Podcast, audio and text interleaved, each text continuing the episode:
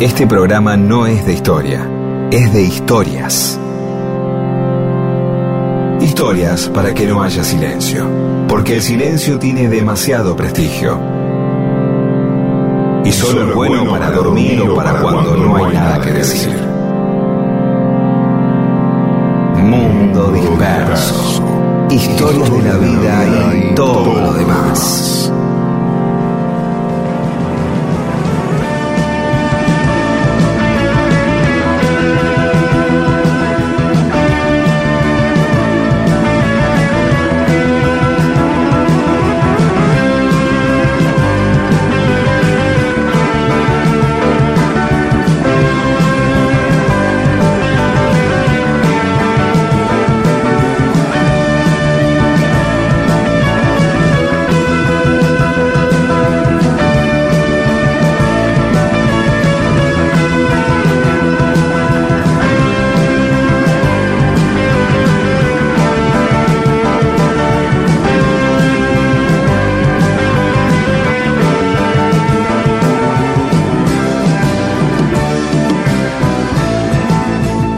Hola, ¿cómo les va? Aquí estamos en Mundo Disperso. Somos Pedro Saborido, Daniel Míguez. Nos acompañan Paula Weintraub, Olivia Dayes y Eamon.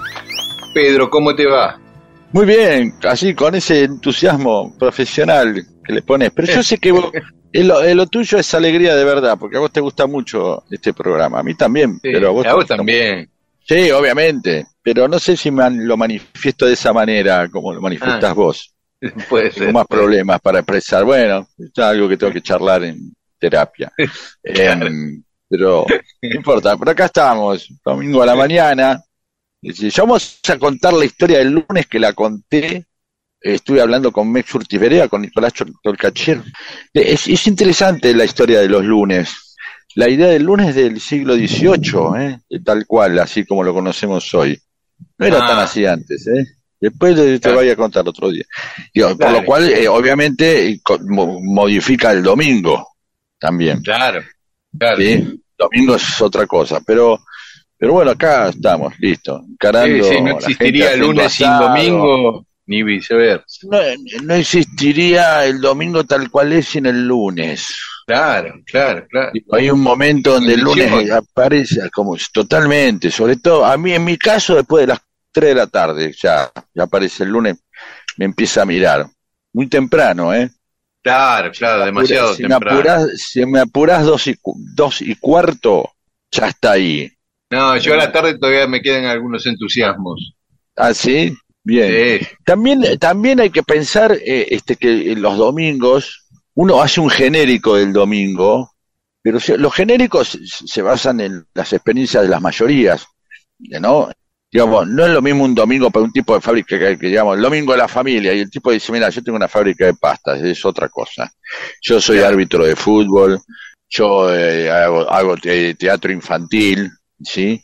claro. Eh, yo tengo una parrilla, eh, yo, yo trabajo en una guardia de, hos- de hospital, yo soy periodista y así, ¿no? claro, Este, entonces, claro, lo- muchas veces eh, la palabra lunes en muchos otros va, va a pegar mal, pero en otro dicen, ah, mirá, soy, soy panadero, bueno, no sé si hay panaderías que todavía no abren los lunes, o Sí. peluqueros que no atiendan los lunes. Sí, Coco, mi No peluquero, no, no atiende los lunes. Ahí, ¿Viste? eh, Carlos Tejedor y el ministro Brin Lanús Oeste, digámoslo. Gracias. Sí, no vayan los lunes. No vayan los lunes porque no lo van a No vayan los lunes. Pero bueno, no es el caso este eh, del que estamos hablando. Este es un programa de domingo a la mañana donde todavía no hay falla con respecto a la idea de este disfrutar de la vida. El lunes está ahí, ca- casi no asoma todavía. No, no, no es una Salud. amenaza todavía. Claro. ¿Sabes que tengo acá un, un texto que escribió Oscar Jalil, que es un periodista muy conocido y Sí. oyente permanente de Mundo Disperso? Entonces, me recuerda él una nota que había escrito en Inrocuptibles, aquella revista tan linda, sobre eh, Mark Chapman, el asesino de Lennon, pero Sí. vinculándolo a Todd Rangren, otro músico. Todd Rundgren, sí, un músico.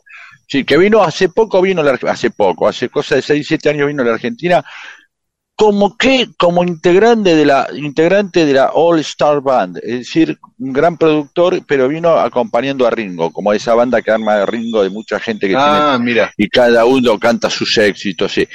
Medio, andaba medio mal con Lennon, todo, incluso Sí. con los, con los Beatles en sí ya tenía un drama. Sí, sí, tal cual. Y Oscar, ah, en esta nota, asocia a Todd Rundgren con, con Mark Chapman, porque era, Chapman era un fanático de Rundgren. Eh, merodeaba siempre su casa en Estados Unidos. Cuando le allanaron el, el hotel después de matar a Lennon, tenía ahí la tapa de un disco con la cara de, de. Qué bajón. Sí, sí, sí, sí, sí. Porque eh, él dice que la conexión Lennon-Rundgren no es una obra del azar, dice Oscar, ¿no? Dice, entre ambos existió un lazo marcado por la admiración mutua y unas cuantas peleas. Eh, porque Lennon lo acusó de eh, plagiar el super hit de Rundgren, que es I Saw the Light, de haber plagiado eh, There's a Place. ¿Cómo se llama? Hay un lugar. There's a place. Eh, hay un lugar. Más escribió una revista, le escribió una carta en una revista de Melody Maker.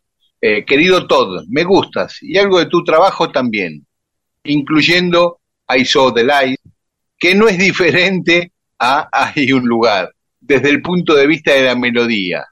Pero el otro se la agarró con una furia contra Lennon, dice en, una, eh, en esa misma revista, en otra nota, declara, John Lennon no es un revolucionario, es un idiota de mierda, gritando acerca de la revolución y actuando como un boludo.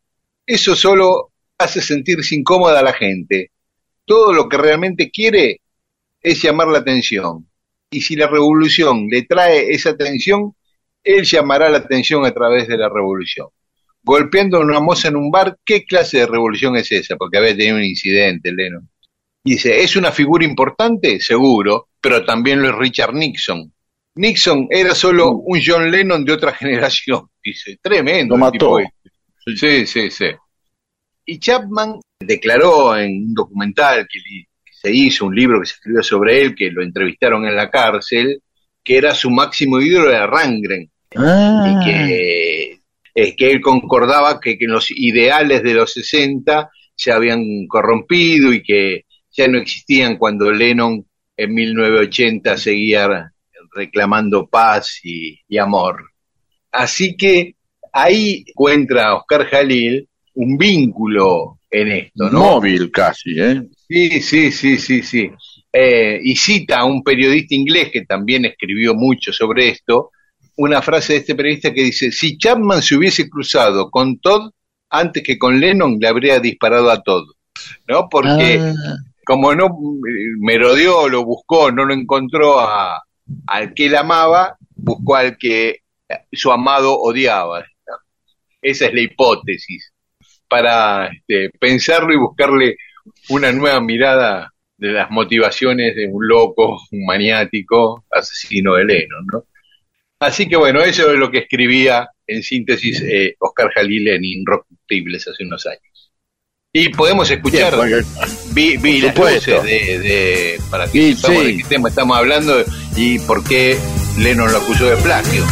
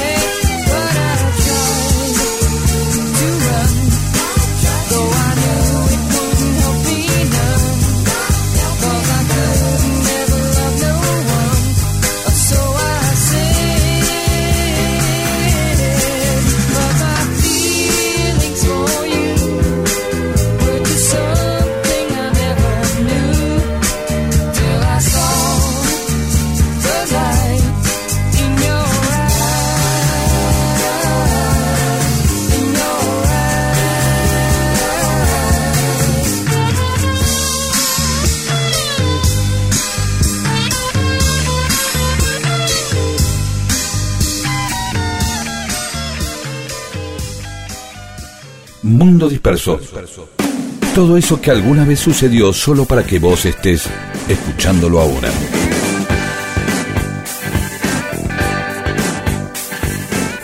Y hoy en Mundo Disperso vamos a hablar del emperador Claudio, emperador de Roma. Claudio, el de la película Yo Claudio, el libro Yo Claudio, el famoso Sí, Claudio. se hizo famoso por eso, va, entre nosotros, Sí. ¿no? Porque en un momento hizo una miniserie, un libro que fue un bestseller, y aparte inauguró la idea de, de titular a partir de aseverar una identidad, ¿no? Yo, Míguez, Claro, yo. Riquelme. Es más, Claro. yo Roca eh, hizo, ¿te acordás en primera persona que sí, eh, Félix Luna? claro. Y bueno, eh, eh, en este caso es lo mismo porque es un libro donde Claudio habla en primera persona, ¿no? Está muy bien. Pero vamos a ver, así, de este muchacho.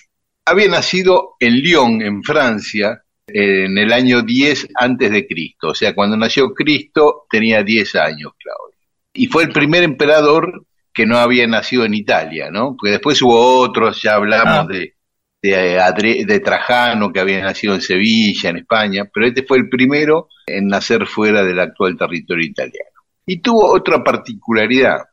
Fue emperador entre Calígula y Nerón, o sea, sucedió a Calígula y a él lo sucedió Nerón.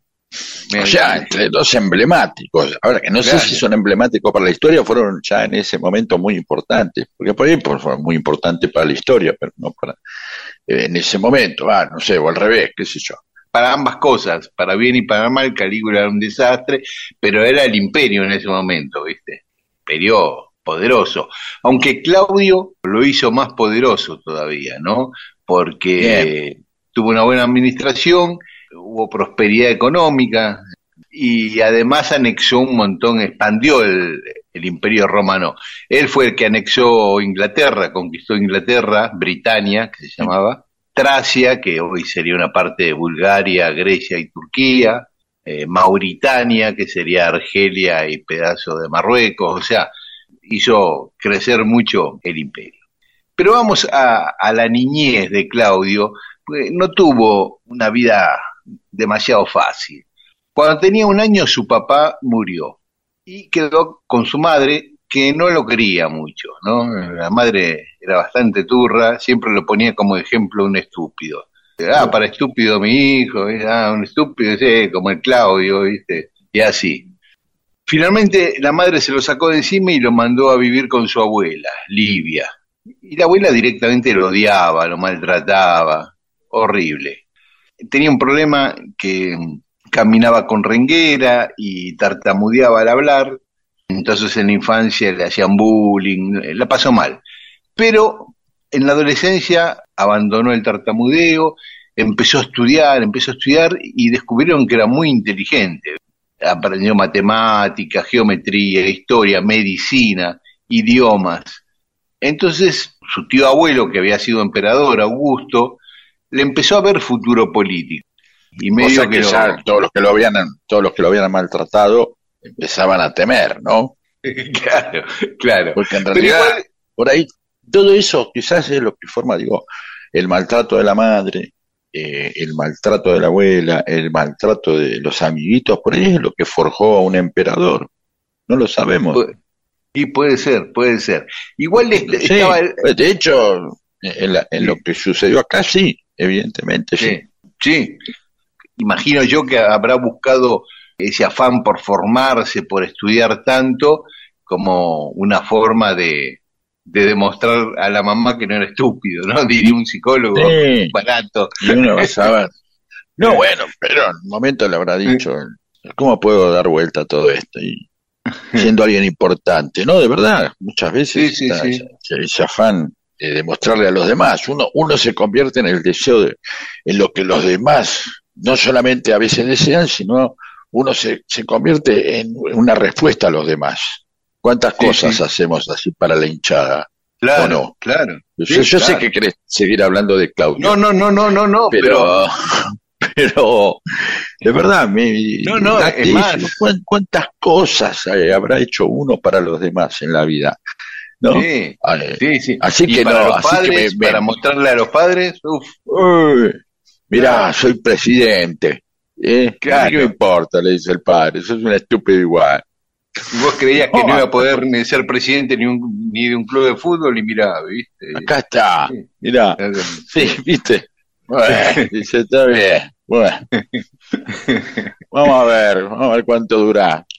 Y volviendo a, la Sí, carrera de Claudio. Claudio, él estaba emparentado con Calígula, pero estaba lejos de, de la línea sucesoria. Pero cuando asesinaron a Calígula, no solo lo asesinaron a él, sino a toda la familia cercana de Calígula.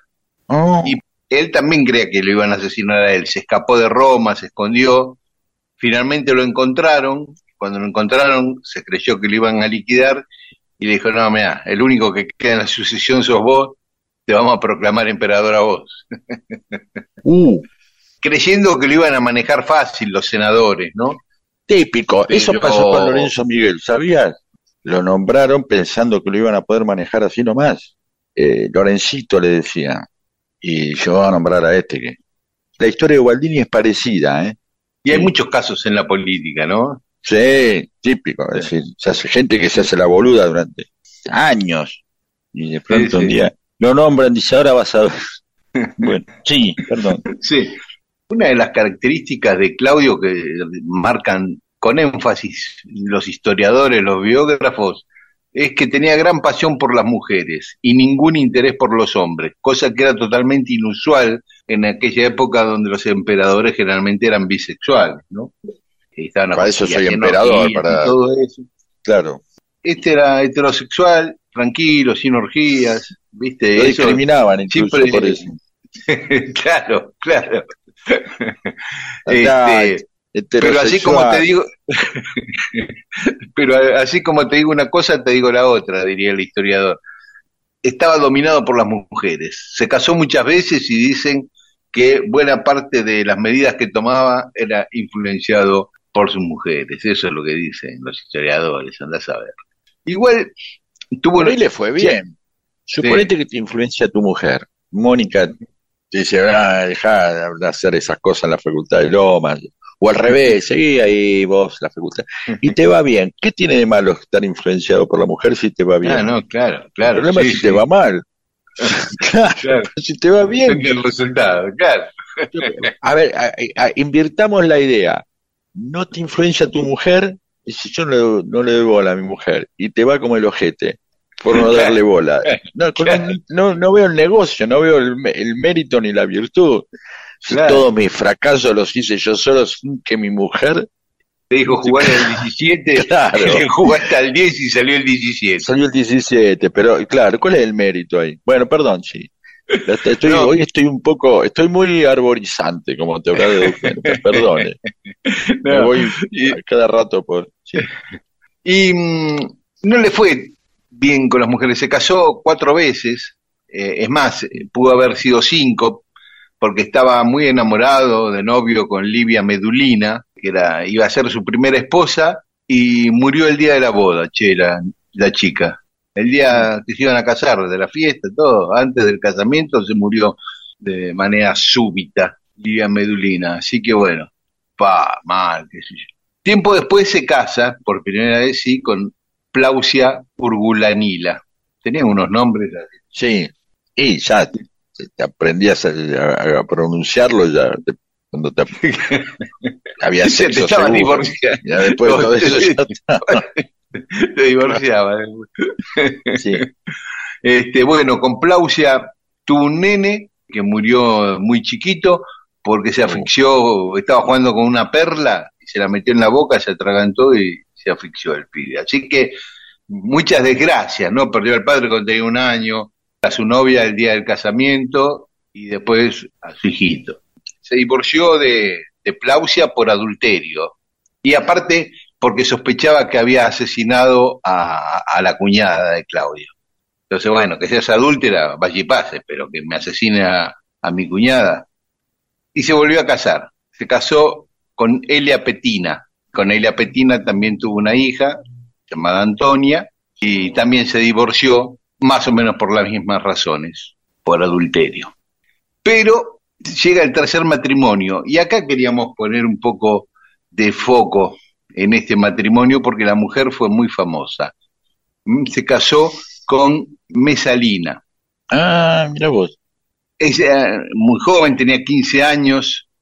Ella no estaba muy enganchada, pero era una familia de la nobleza, pero sin guita, porque la madre había dilapidado toda la fortuna de la familia.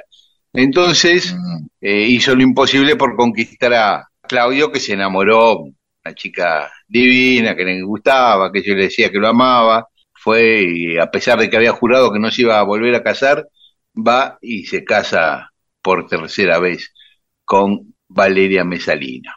Tuvieron una hija y después un hijo, y casado con Mesalina es cuando asesinan a Calígula y lo proclaman emperador a Claudio. En el año vos, 41. Tenía 51 años Claudio cuando lo proclamaron emperador.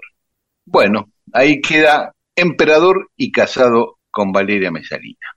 Bien, ya está, lo hemos logrado. Nos casamos por tercera vez, 51 años, es una buena edad, todavía joven y con experiencia, es una buena edad para el poder. Pues ya tenés cancha Claro. en la vida y todavía tenés energía. ¿sí? Es tu última juventud, por decirlo de alguna manera. Bueno, pero vamos a escuchar un poco de música y después seguimos con la vida de Claudio. Dale, dale.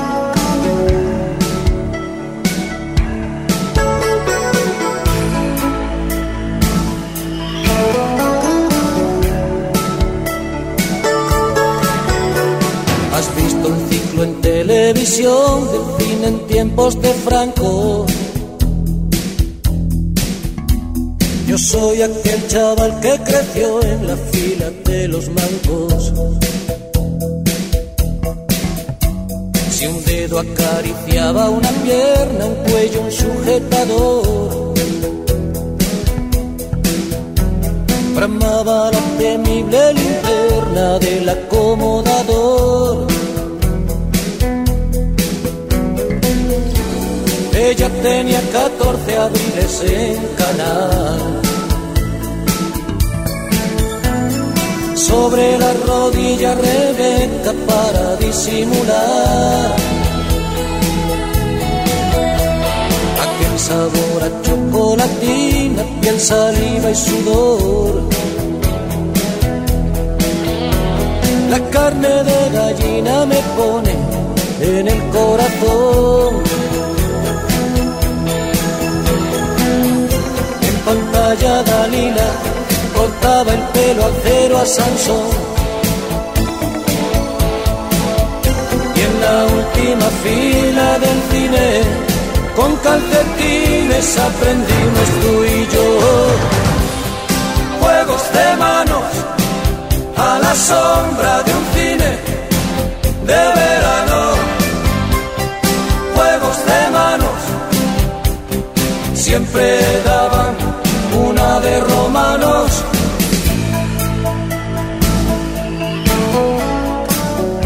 Disperso. Toda una historia solo para que exista este programa. Recalculando.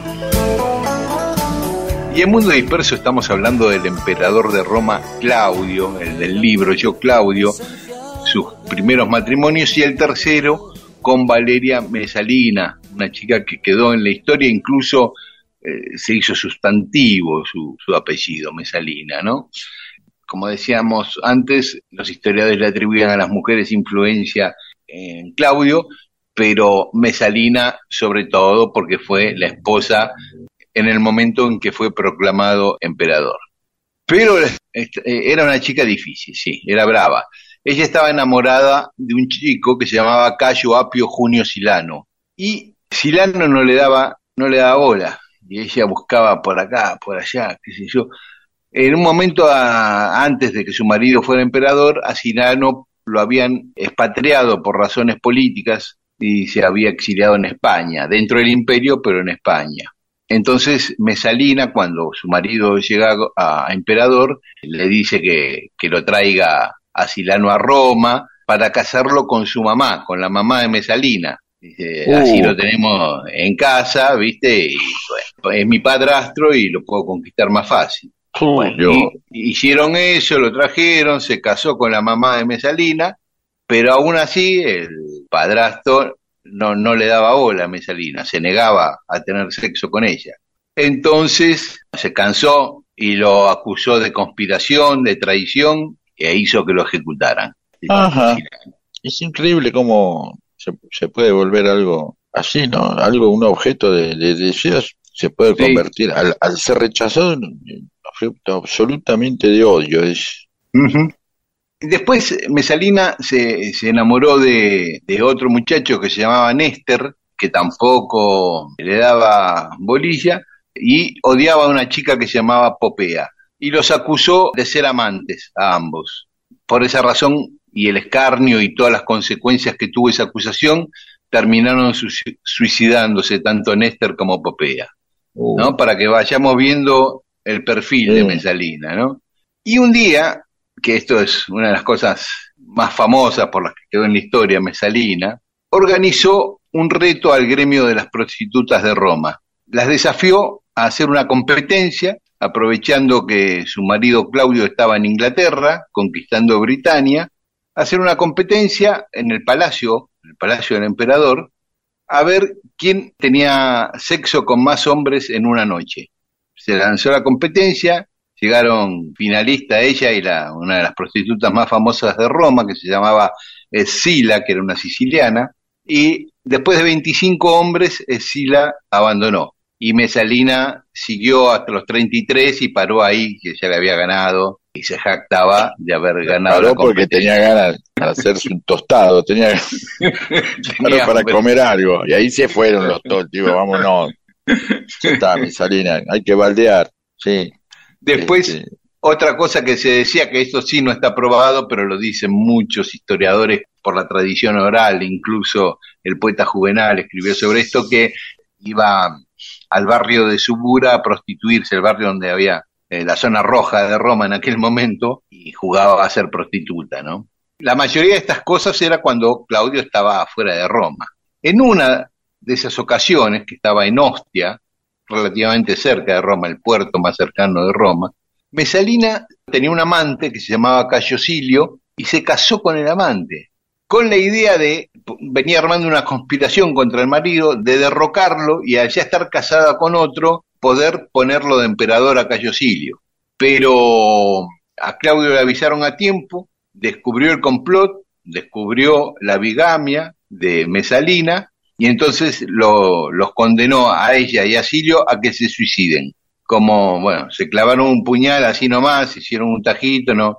Y entonces dijimos, basta, y la decapitaron. Un soldado la decapitó con una espada. Así terminó la vida de Mesalina. Tanto fue la fama de Mesalina que en el diccionario de la Real Academia Española es un sustantivo. Dice, Mesalina, mujer de costumbres disolutas. También en otro párrafo dice, Mesalina, esposa de Claudio, emperador romano.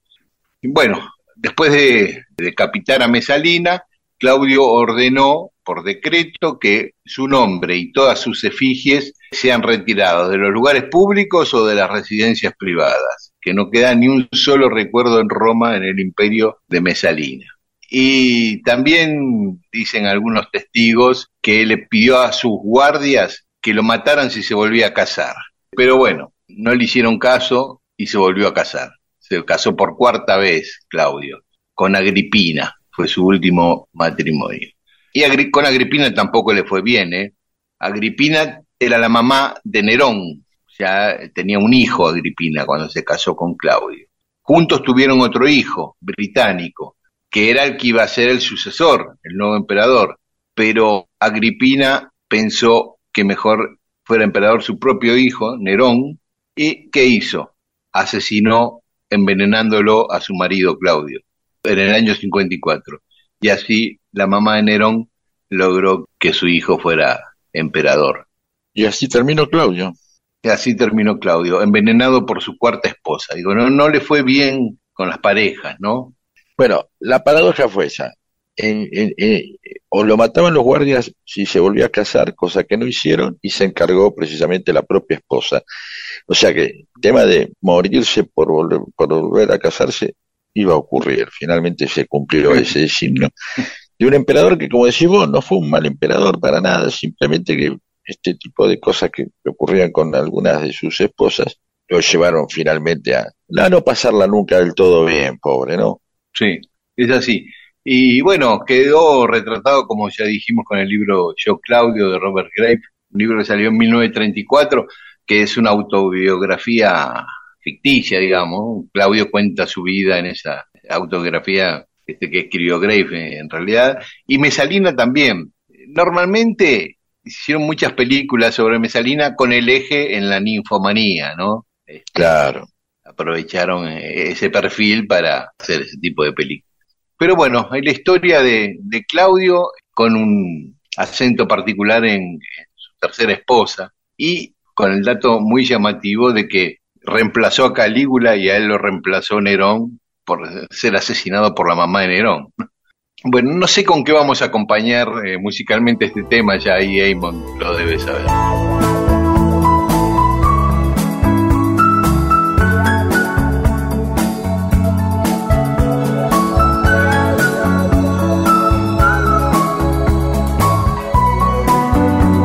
Mundo disperso.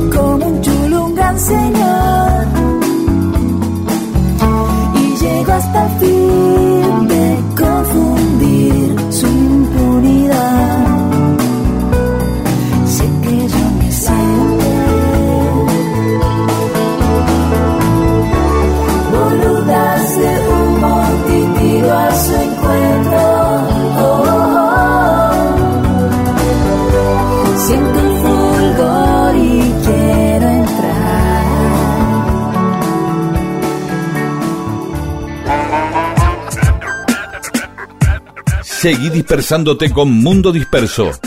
Miles de historias que no le importan a nadie. O sí, con Daniel Víguez y Pedro Saborido.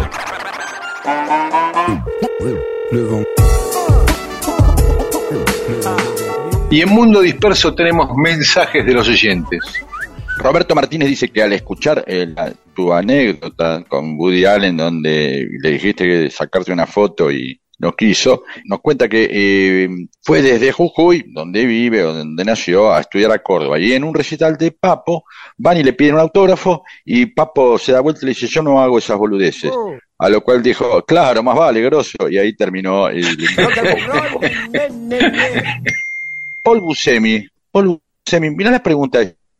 ¿Podrían averiguar si Gardel estuvo preso en Ushuaia? Saludos desde Río Grande, Tierra del Fuego. Mm, nunca escuché eso. ¿eh? No. Bueno, habrá que ver. Laura Reutenburg.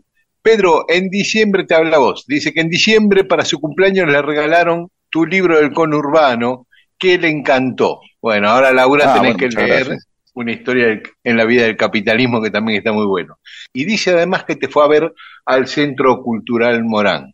Eh, Eh, bueno, gracias. Luciano Diego Zavala Cofone también dice que en el libro del conurbano de Pedro se habla de una historia y de cómo se llamarían los seguidores de Perón. Este, se sugieren No, peronianos. Ah, claro, sí, sí, perdón, perdón, me estaba confundiendo. Creo que mm, sí, sí. Sí, pero no me acordaba que había escrito eso. Gracias.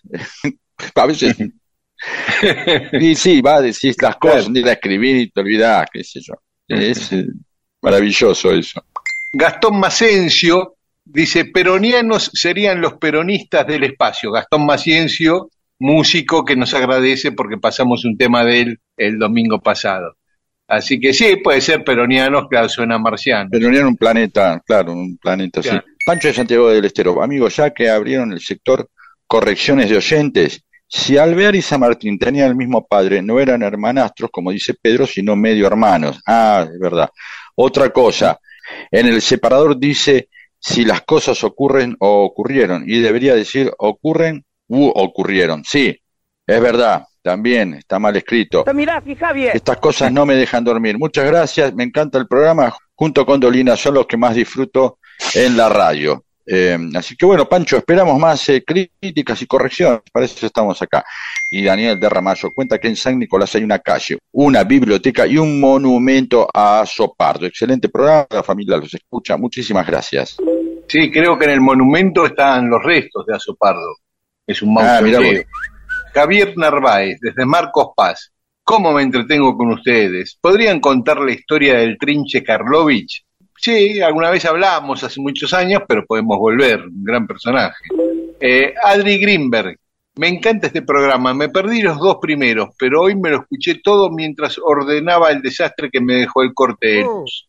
Fermut, ayer terminé de escuchar los dos últimos programas. Excelentes. Me quedé pensando en los coleccionistas que mantienen sus objetos de colección en sus empaques originales. Yo colecciono autos a escala desde hace 40 años y si no los saco de sus cajas, los desatornillo de sus bases y los hago rodar, es como si no los tuviera. Coleccionar Claro. tiene mucho de acto de posesión, ¿no? Si no hiciera eso es como si estuvieran en una vidriera y no fueran míos. Creo que los que hacen lo contrario no son coleccionistas, sino más bien especuladores.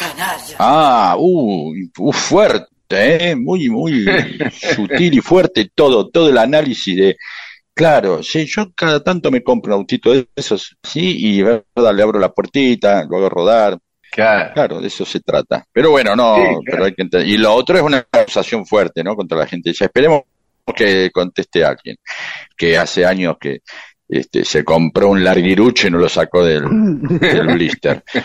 Sobre las invasiones inglesas, Eduardo Claramont desde Del Viso nos dice, qué buen tema es el de las invasiones inglesas. Así nace la patria. Ese, claro, de eso estamos hablando. Ojalá sigan contando esas historias. Sí, vamos a seguir contando estas historias, por supuesto. Pablo, oculto en Ciudadela, en el centro de la manzana fabril que alberga a la ex Winco, un depósito de Pharmacity ex Carrier, Servina William, de Stefano Mármoles y Sáenz Briones, está el casco de la estancia de Liniers, una construcción colonial en la cual funciona hace muchísimos años un hogar de ancianos denominado San José. Sí, o sea, en medio de todo ese complejo fabril, eh, sigue estando ahí. Bueno, un gran dato, muchas gracias. Eh, Pablo. Sí, cierto. Laura Aliaga, ustedes provocan que pensemos en muchos temas. Viví durante cinco años en la calle Virrey Liniers, casi en el límite de los barrios de Almagro y Boedo. En una caminata descubrí un lugar histórico, que es donde estaba asentado el regimiento de tercios de gallegos. Y yo antes nunca lo había escuchado mencionar. Increíblemente no encuentro nada en la web. Eh, Evidentemente en la ciudad no les interesa promover estos sitios ni para el turismo ni para el conocimiento de sus habitantes. Y otro tema, los gentilicios. Yo vivo en Hurlingham desde hace muchos años, pero el gentilicio me parece horrible, hurlinguenses. Hurlingamenses sería peor. Para mí debería ser hurlinganos, pero como nadie me pidió opinión, así estamos, jaja, se ríe. El tema de los gentilicios, a veces habría que cortar camino y decir, bueno, no cierra mucho urlinganenses, ve- verazategueños, como... Entonces uno puede cortar camino y va a ser como la gente de Paysandú que se llaman sanduceros. Y voy a decir, no, Claro. ¿de dónde? ¿Por qué? Y bueno, qué sé yo, bueno, los de Buenos Aires nos llaman buenos airinos o buenos airenses o cabenses ahora. Sí, porteño, que porteño también puede ser un tipo que vive en Quequén, lo es, de hecho, un rosarino, ¿no? Claro. Em, pero bueno, Hay otra ciudad que también el gentilicio no tiene, no deriva directamente del nombre, que es Carmen de Patagones, que le dicen Maragatos. A lo mejor Ah, tienen un vos. gentilicio oficial, quizás será patagonense, Sí. pero, pero ellos se llaman Maragatos. Bueno, Escuchamos un poco de música y después va a haber más mensajes de los oyentes.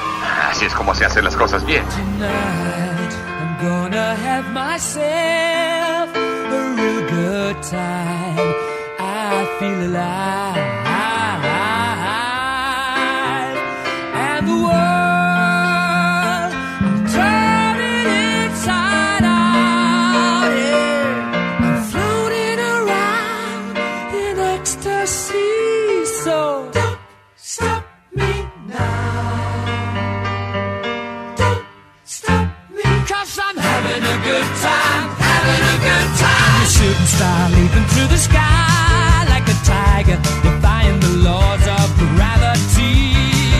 I'm a racing car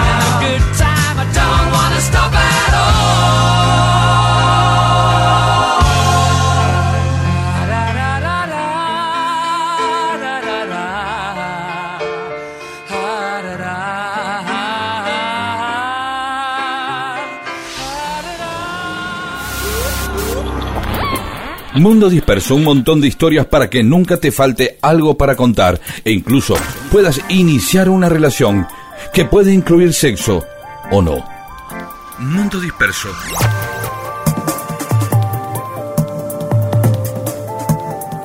Y seguimos en Mundo Disperso. Una de nuestras oyentes, María Florencia, que siempre eh, nos aporta historias interesantes, esta vez volvió a hacerlo. Nos mandó la historia de la refrescola, una bebida argentina que compitió con la Coca-Cola en las décadas del 60 y 70. Y fue el invento de un químico argentino, Saúl Patrich. Patrich laburaba en una fábrica que hacía Fernet. Era como un catador. Tenía una virtud que era, él le daban a, a probar algo, alguna bebida, y saboreándola iba sacando los, los componentes que tenía la bebida. Ah, como tener, como tener este gusto absoluto, algo claro, así. claro, algo así, algo así. El oído absoluto, que saben las notas de cualquier ruido, el tipo te clavaba y decía, "Ah, este chorizo tiene tanto de grasa, este tanto de cerdo, claro. tanto de Eso. pimentón. Eh, sí. Sí, sí, así. Y en 1948, cuando trabajaba en Fernet Leocata, se llamaba la marca de Fernet para la cual trabajaba, que venía en picada, venía vendiendo mal, y entonces los tipos querían reciclarse y empezar a hacer algún amargo tipo amargo obrero, ¿no? Entonces lo llaman a Patrick y le dice, a ver, fíjese el sabor de, esta bebida y trate de hacernos algo lo más parecido posible. Bueno, deme una semana, le dice Patrick. Entonces compró un montón de hierbas, un montón, las llevó a su laboratorio, las trituró y elaboró ocho muestras, ocho muestras distintas. De una de ellas era lo más parecido que había a este amargo que le había pedido la empresa y con eso empezó a repuntar la empresa. Y las Bien. otras siete se las quedó él. Pero en una de ellas, en la que había catalogado como la número seis, encontró una pista. Algo acá que puede llevarme a algún lado, este sabor, dijo. Y empezó a experimentar. Había un gusto extraño que no, no lo sacaba bien. Y la Coca-Cola había llegado a la Argentina eh, seis años antes, en 1942. Se empezó a vender Coca-Cola en la Argentina. ¿eh? Exactamente el 3 de agosto de 1942. Le iba bien. Le iba bien. Sí, sí, sí. El tipo que vivía ahí por Villa Devoto, un día caminando por el barrio, él encuentra que en la esquina de Beiro y Bermúdez había un camión grandote de Coca-Cola con dos chicas, dos promotoras que repartían botellitas chiquitas a los transeúntes. Le pidió dos, si se podía llevar dos, una la tomó y otra la guardó, ¿no? Y empezó a experimentar con eso. empezó a experimentar con la botella de Coca-Cola y sus hierbas y qué sé yo, pum, pum, pum, pum, hasta que encontró la fórmula, digamos. Lo cuenta así el propio Saúl Patrick. Era medianoche. Pesé cada hierba por separado en la balanza de precisión. Anoté cuidadosamente las cantidades. Luego hice un jarabe con 50 gramos de azúcar y le agregué acidez tartárica. Mezclé todo, lo diluí con agua y lo probé. Lo comparé con la Coca-Cola y grité, lo tengo, lo tengo. Así que eh, empezó a, a fabricar ese jarabe que, ¿cuál era la característica? Que lo diluías con soda. Ah, lo tenías que comprar y lo era no, no se vendía como botella de Coca, de así de Coca-Cola o de gaseosa común. No, se, se vendía en botella, pero era para diluirlo Bien. con soda. Ah, o sea, la fabricabas vos mismo, como cuando vas a esos lugares que tienen la fabriquita de Coca-Cola ahí, que apretan y se está haciendo la Coca-Cola ahí, que le llevan el jarabe y lo mezclan con agua y soda ahí. Pero no Sí. sabía que funcionaba así, ¿eh? Me estás revelando algo. Me parece que sí. Claro. Bueno, adelante, no importa. Bueno. vos, te vos te terminabas de Así que. Patri, sí, Patri renunció a Leocata y puso su propia fábrica en el patio de su casa, el patio de atrás. Empezó a darle a los familiares, a los vecinos, a los amigos, a todos les gustaba. Y dice, ¿cómo se llama? Le voy a poner refrescola. Dice, voy a, a registrar el nombre refres porque cola es un genérico. Pensó, creyó, pero Claro. Coca-Cola le mandó los abogados enseguida diciéndole que no podía ponerle cola porque cola pertenecía a Coca-Cola. Entonces él se puso a investigar a Coca-Cola. Las bebidas cola son ácidas y la acidez puede ser cítrica o tartárica, aunque en el caso de la Coca-Cola no detecto a ninguna de las dos, no es ni cítrica ni tartárica. Estuvo tres años investigando y un día consultó el Código Bromatológico de Estados Unidos y vio que allá estaba permitido usar ácido fosfórico. Uh, Hizo nuevas pruebas y descubrió que ese era el componente de la Coca-Cola que le daba acidez. Pero en la Argentina todavía no estaba habilitado el uso de ácido fosfórico, por eso él no lo tenía en cuenta, hasta que se vio que en Estados Unidos sí. Entonces fue a juicio y dice, mi argumento fue que la marca estaba mal concedida, porque ellos utilizaban ácido fosfórico que en ese entonces no estaba habilitado por el Código Bromatológico Argentino. Así que habrá sido un buen argumento porque los de Coca-Cola le propusieron llegar a un acuerdo extrajudicial y abandonar el juicio. los apretó de una, sí, como Claro, digo, acá están usando bueno. algo que no está permitido. Se pudre digo, está- está- está- sí, no, está bien, listo, ha- hagamos un arreglo, este, podés usar cola. Así que ahí salió. Primero lo repartía él en colectivo, los cajones. Iba con cajones en los colectivos, ¿no? Pero, eh, por ejemplo, uno de los eslogan era, con una botella sola, 40 vasos de refrescola. Ah, esto de que la tenías que diluir en agua, usaba ¿no? siempre, claro, la rima. ¿Vos te acordás cuál era el eslogan famoso de refrescola? No, Haga cola con refrescola.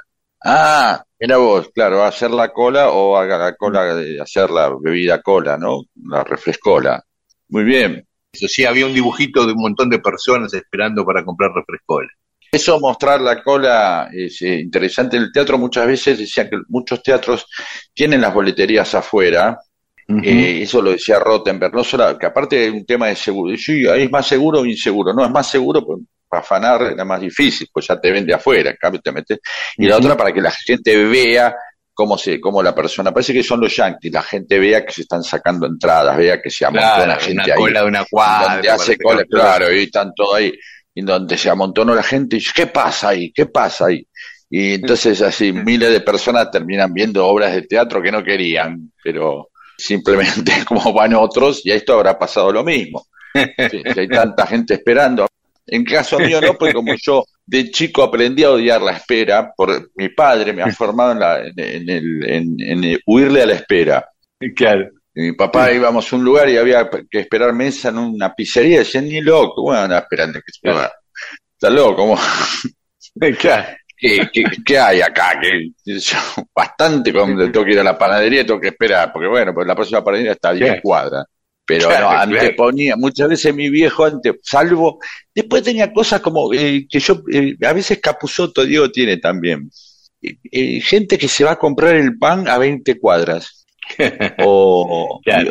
o mi viejo iba a comprar, estábamos en Herley y se iba a Pompeya a comprar la carne, no, tengo un lugar, y se iba hasta Pompeya. Eh, o gente, sí, Claro. Diego también, el jamón también, dice, hay un lugar donde venden un jamón, y se van desde 30 cuadras para comprar un... Eh, y hay gente que manda a los pibes al colegio que queda más cerca, ni averiguan como el colegio, dice, ah, bueno, Ya. mandarlo acá, ya está. Viste, o vas- Claro, sí, claro. Bueno, refrescola, entonces hace refrescola. Entonces, sí, y, y con su amigo más Eh, el papá de, actor, sí, de nuestro gran amigo de Canal 7, el gerente, sí.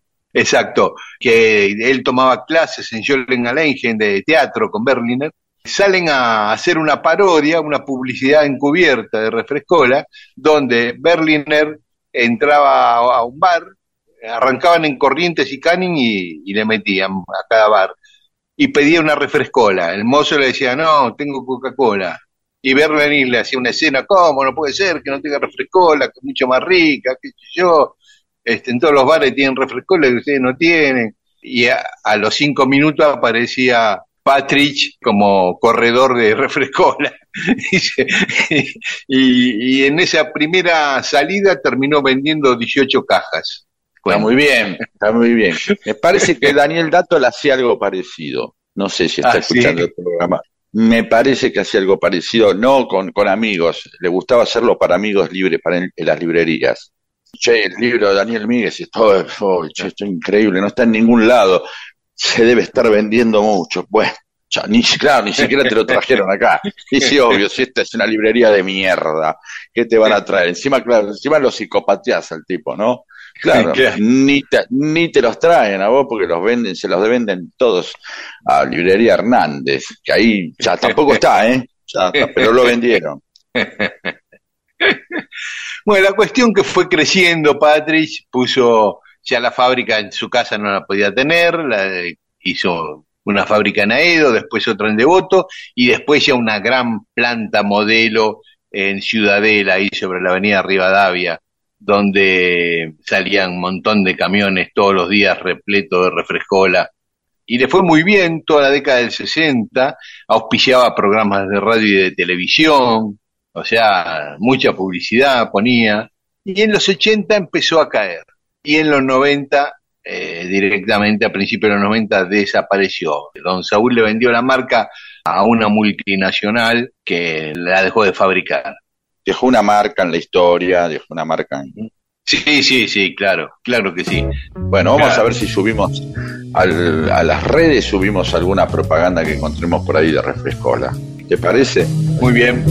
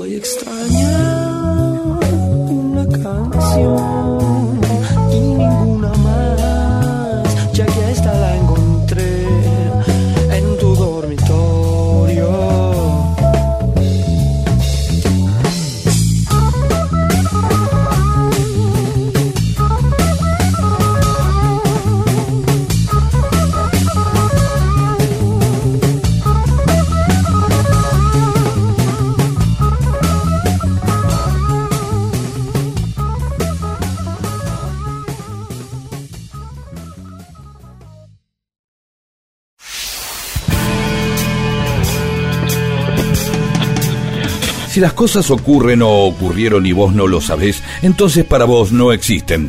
Dale existencia a la historia escuchándola. Mundo disperso, eso que existe cuando vos lo escuchás.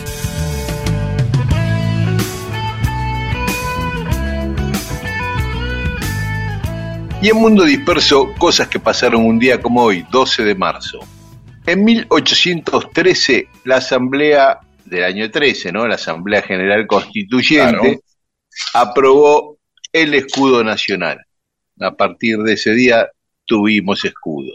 Eh, Ya el año anterior, Belgrano había izado la bandera en Rosario. Un año después tenemos escudo. Este, recordemos que la Asamblea todavía políticamente la manejaba San Martín, que había derrocado al triunvirato en octubre, cinco meses antes. Después se la empieza a manejar Alvear y se la da vuelta, ¿no? Y ahí es cuando se pelean.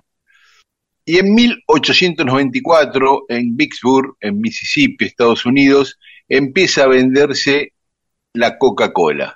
1894.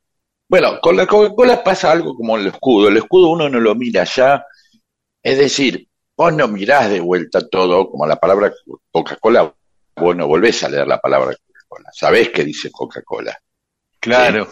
Sí. Y lo mismo, el- Ya, lo tenés incorporado Sí, ese logo, no, no, no lees. es claro, le decís coca, dice culo o, o caca o, o calo y no lo vas a leer.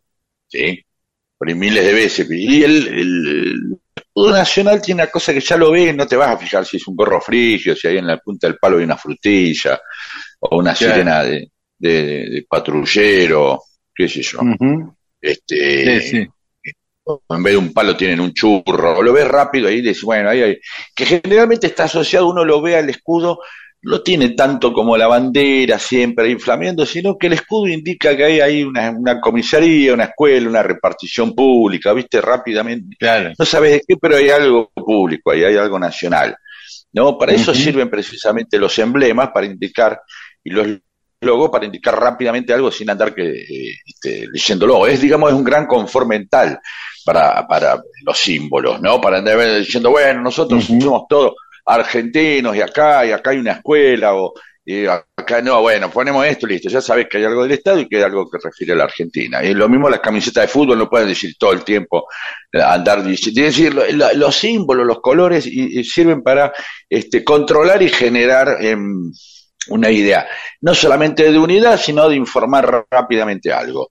Todos los tipos que tienen la, la camiseta verde son de ferro y lo saben entre ellos también. Ya lo saben, bueno, no andan todo el tiempo, andan preguntando, ¿vos de dónde sos? De lejos. ¿Entendés? ¿Y ese quién es? Claro, ¿Para quién juega?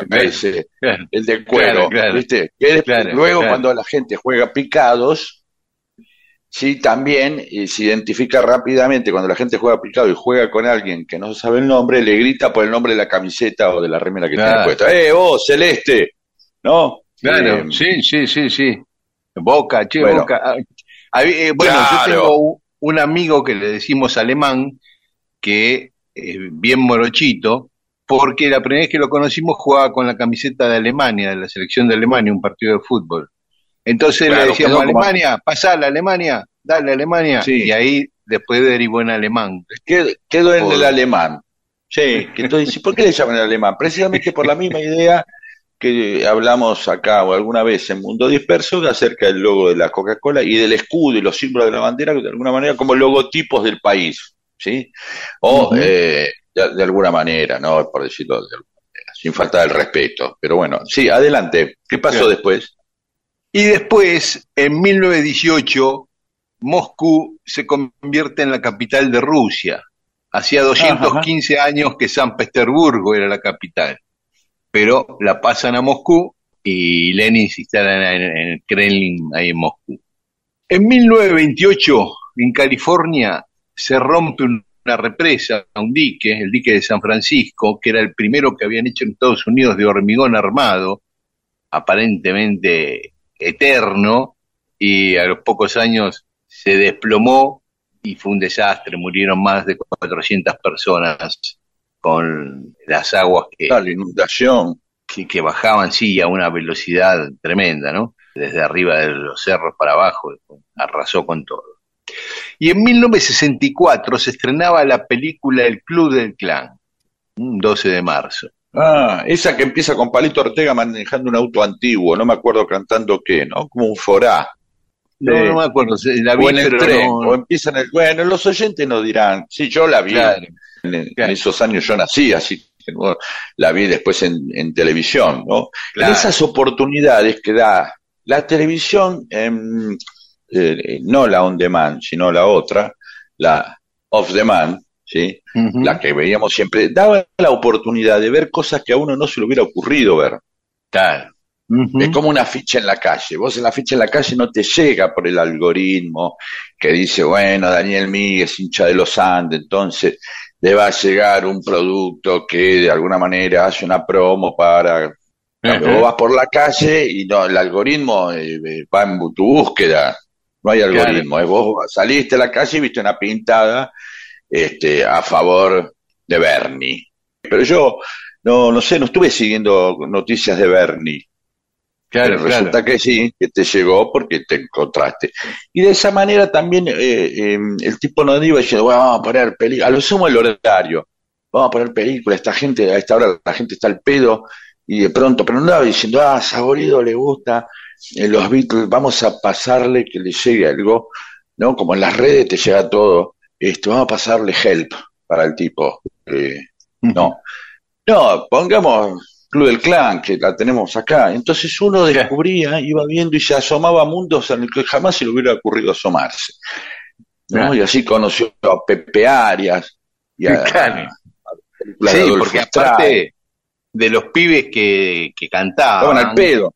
Sí. las pibas, este, Yoli Lam, Violeta Rivas, Palito Ortega, Raúl Lavie, Lalo France, el chico No- Novarro, Johnny Tedesco, Perico Gómez, Nicky Jones, Cachita Galán. Eso, eh, eh, había actores ya muy famosos y formados, Alfredo Barbieri, Fernando Ciro, Beatriz Bonet, eh, Guillermo Bataglia, Claro, el pato Rafael Carrera. Eran los que- era que seguramente eran los que buscaban como un cruce de, de, de público, ¿no? Che, hagamos las cosas para los pibes. ¿Y cómo hacemos para que los padres los acompañen eh, en el caso de que sean muy chiquitos y hay que llevarlo? Y ponerle al pato carré y ponerle, Claro. claro, ¿entendés? entonces cruzaban las edades y ahí, bueno, más o menos. Pero es decir, había que buscar un atractivo. Ahora llegaría directamente, te ven ahí, cliquear cinco veces, escuchar este, este, la felicidad o qué sé yo, la flor del jacarandá, eh, y Sí, entonces ta, dale, entras y te llega la película, una con Palito Ortega. Me pasó a mí, eh, me empezaron a llegar cosas de Palito Ortega últimamente, porque, no sé, me mandaron dos o tres cosas ahí con Charlie García y pff, hizo el puente, ¿entendés? sí, sí, o Chico Novarro que lo traes busqué algo del orangután y después me llegaban documentales de mono. Claro, ah, bueno, claro, por eso. No, y Este, bueno, no anda pensando exactamente, ah, decir, vamos a ver, ah, este estuvo mirando, le va a llegar eh, este, el, el famoso tema, eh, algo Claro. contigo, ¿no? Claro, mandan cosas muy bien. claro. Este, Bien. y sabes que el Club de Clan ya no estaba en la tele, en, Ah, en realidad estaba, pero porque el año anterior al estreno de la película, Romay eh, había hecho un nuevo programa en Canal 9 donde se había llevado a todas las estrellas del Club de Clan. Este, Ah, y el, el Club del Clan original quedó un poco deshilachado con los menos famosos, pero para la película los volvieron a juntar a todos, a todos los que se habían hecho Bien. famosos. bien. Y un día como hoy, ah, ah, y una cosa que me hiciste acordar, que dijiste en el afiche de los Andes, Omar Plaini, el secretario general del gremio de los vendedores de diario, los canillitas, es el nuevo presidente de los Andes, así que Ah, eh, le decíamos felicitaciones, éxito. Sí. Plaini. Te prometo algo, para la semana Mm. que viene, ¿por qué al canillita se le dice canillita? Bueno, ¿Lo sabés? sabés que yo algo me acordaba, algo tiene que ver con Florencio Ah. Sánchez, ¿no? Eh, después te lo cuento. Bueno, eh, en 1914 nacía Dringue Farías, gran actor argentino. En 1919 Gila, un genio, español, ¿no? Miguel Gila, el molista, Sí, sí, sí, que vivió como 20 años acá en la Argentina, eh, escapado de Franco. Un día como hoy, en 1927 nacía Raúl Alfonsín, presidente de la Argentina. En 1933, Bárbara Feldon, saben quién es Bárbara Feldon, ¿no? La 99, la, la, noven- la- la que hace Eh. la novia de la gente 86, de Don Adams, sí.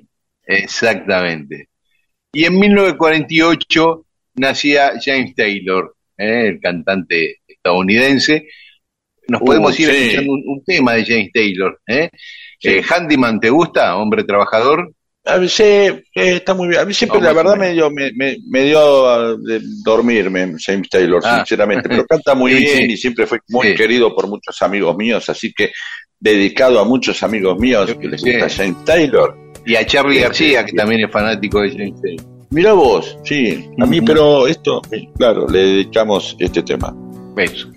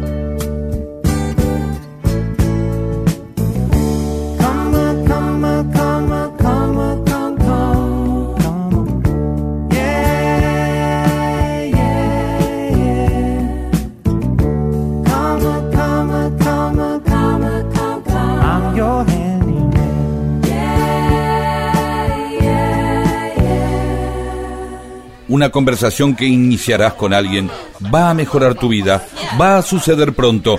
Es mejor que tengas temas para animarla. Mundo disperso, un atentado al incómodo silencio.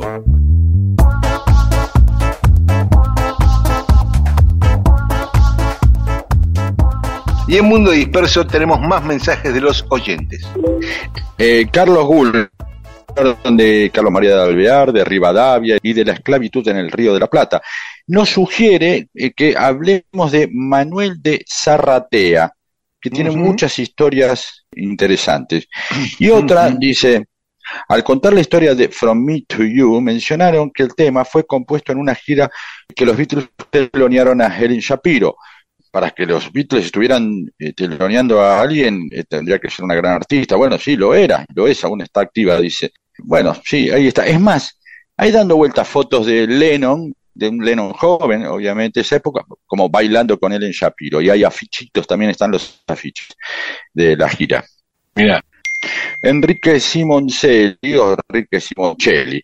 Hace dos años que los descubrí de casualidad y no, que es un programa muy diferente a todos, lo cual no quiere decir que sea un buen programa, simplemente que es diferente. diferente. No, no- Pues es algo. no garantiza nada. Sí. Mamushka.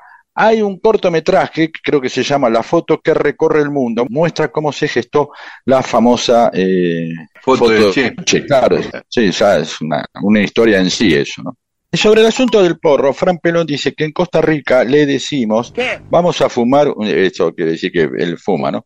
Vamos a fumar un dedo de momia. Uf, qué raro. Y si es muy, muy pequeño, muy chiquitito, le dicen patica de canario. Ah, Miguel, habla, fazul, natural. Miguel dice que también el fazuli también se le dice chuto y, y, eh, natural. Y Clarita dice cuete también. Aporta una manera de llamar al porro, Javier. Y después de su armado quedó medio gordito. He escuchado que le dicen dedo de Papá Noel. Roberto eh, prefiere ni porro ni faso, prefiere brownies. Laura Reutenburg, porro canuto, es verdad, eso lo confirmamos eso. Frangel, los tanos de mi barrio en Lanús, cuando yo era chico, al puerro le decían ajo porro. Mira vos. Sí, ya había una pe- persona uruguaya que conozco, una señora uruguaya, le, dice, le decía porro también. Eh, y vos como tu abuela gallega. Marcelo de Cañuelas, camionero, yo le digo, charro, charuto, finito. Ah, también se le dice aguja, dice, ¿viste? Y caño, obviamente. Obviamente no fue un que suena fuerte. Eh, y Nico Arredondo, marivuelta. Claro, en vez de una marivuelta vendría a ser como una ronda de mate, ¿no? Una Claro, mate ronda. claro. Eh, Luciano Zavala, algunos le dicen finito, también pucho, Cami Wayne, churro, calaca, chuchengo, Oh. Luis Epa, esa no Flores, lo tenía. no, finisterre, finito y dedo de momia también, mirá. Tomito, caño, Félix Requejo, tuca, Flor Z, churro o chirri, José Avinés, churro, Le- León, fascículo, eh, Ah, Eloísa. Limón, fascículo. Un fascículo. Dice, Eloísa es limón, le dice, acá le decimos Néstor, desde mucho antes de que conociéramos a nuestro querido Néstor Kirchner. ¿Dónde será acá, no? ¿En qué lugar le dicen Sí. Néstor? Eh, Octavio Cerrillo, Faso, Facito, Charuto, Rama, Chino, Caño, Petardo, Canario, Churro, Churrasco, Canuto, Troncho. Un montón. Eh, y dice que la acción de desmorrugar el faso, por lo general al prensado, se la llama acariciar el hámster. Epa, no la tenía, acariciar el hámster. Suena más erótico, ¿no? Vamos a acariciar el hámster. Antes me chupa un boing. Y para ir terminando sobre la música de Mundo Disperso, Alba Noemí Pérez Sáiz, que los malcriamos, dice, con la música que les pasamos, y Rosario Martínez, le encantó que habláramos de la película del de pelo largo y gracias por los temas de los Beatles. A Tere Velasco, a Fernando Tupa y a Carlos Carrelite Castaño les encantó que hayamos pasado lluvia de estrellas. Fernando Tupa desde Villa de las Rosas, bajo el sol cordobés, nos escribe. Saludamos entonces a Adriana Barbela de Lanús, a Carlos Ferrera de Quilmes, a Andrés Dalfo de La Pampa, a María Teresa González, a Inés Justel de Viedma, a Carlos Casiani de Mendoza, a Patrick Cortés de Luján de Cuyo, a Néstor Aba de Santa Rosa La Pampa y a Ramiro Huarte de El Bolsón. y también a Yolanda Belli, a Dani Paz, a Oscar Eleuterio Sagaceta, que de Neuquén Capital, que cumplió años hace poco y no lo habíamos saludado, así que un feliz cumpleaños Eh, con atraso. Oscar. Sí. A Ricardo Carranza de Parque Patricios, a Silvia de Temperley, a Tibi Javer y a Ernesto Santideán. Gracias a todas y a todos. Sí, señor.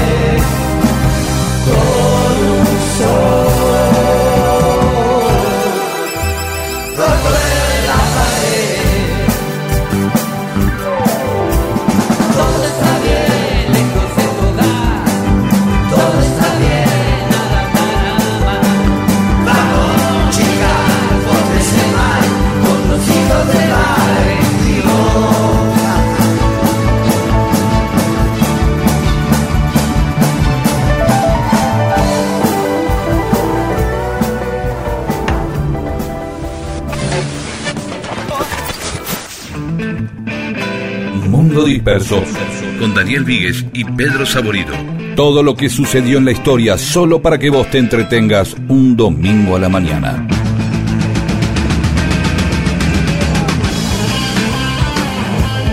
Y entramos en el último bloque de Mundo Disperso. Pedro, habías Sí, dicho que ibas a comentar el origen de la palabra canillita.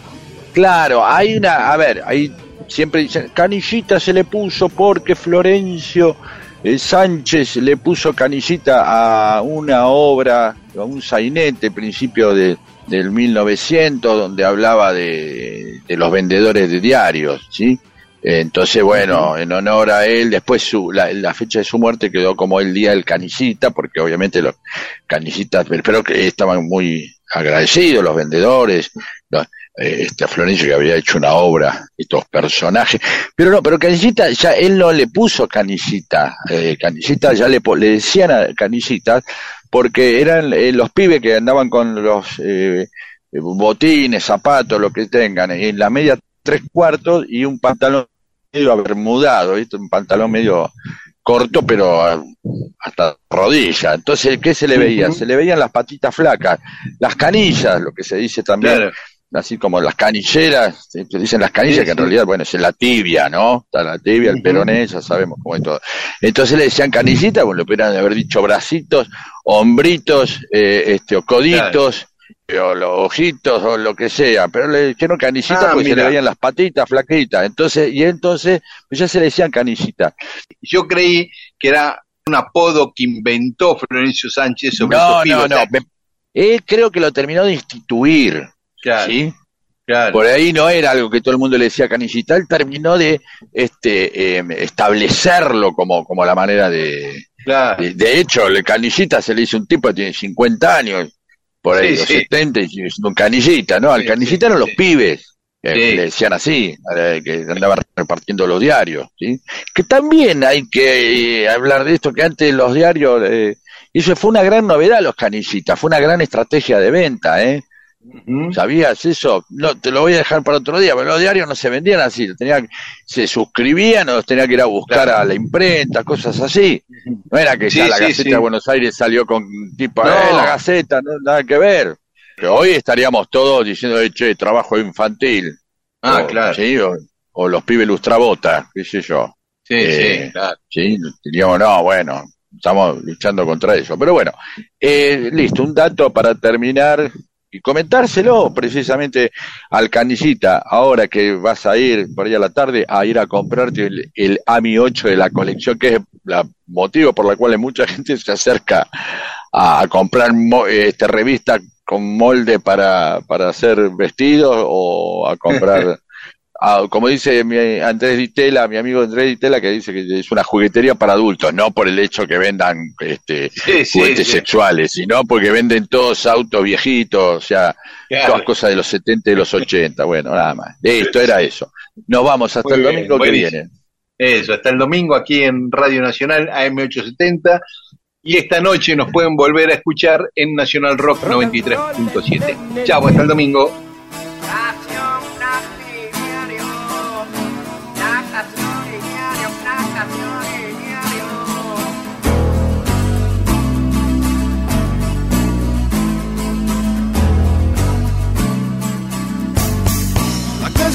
Durazno nace a la intemperie del un ceniciento, palmeras al viento, abiertas las olas, marrones y blancas. De la playa chica que muere en el gas, la calle Durazno muere sin saberlo. Cuando se ilumina toda de lila, diciembre, a la hora más lenta. La siesta obligada del jacaratá. La vida, la vida como siempre dura, la noche como siempre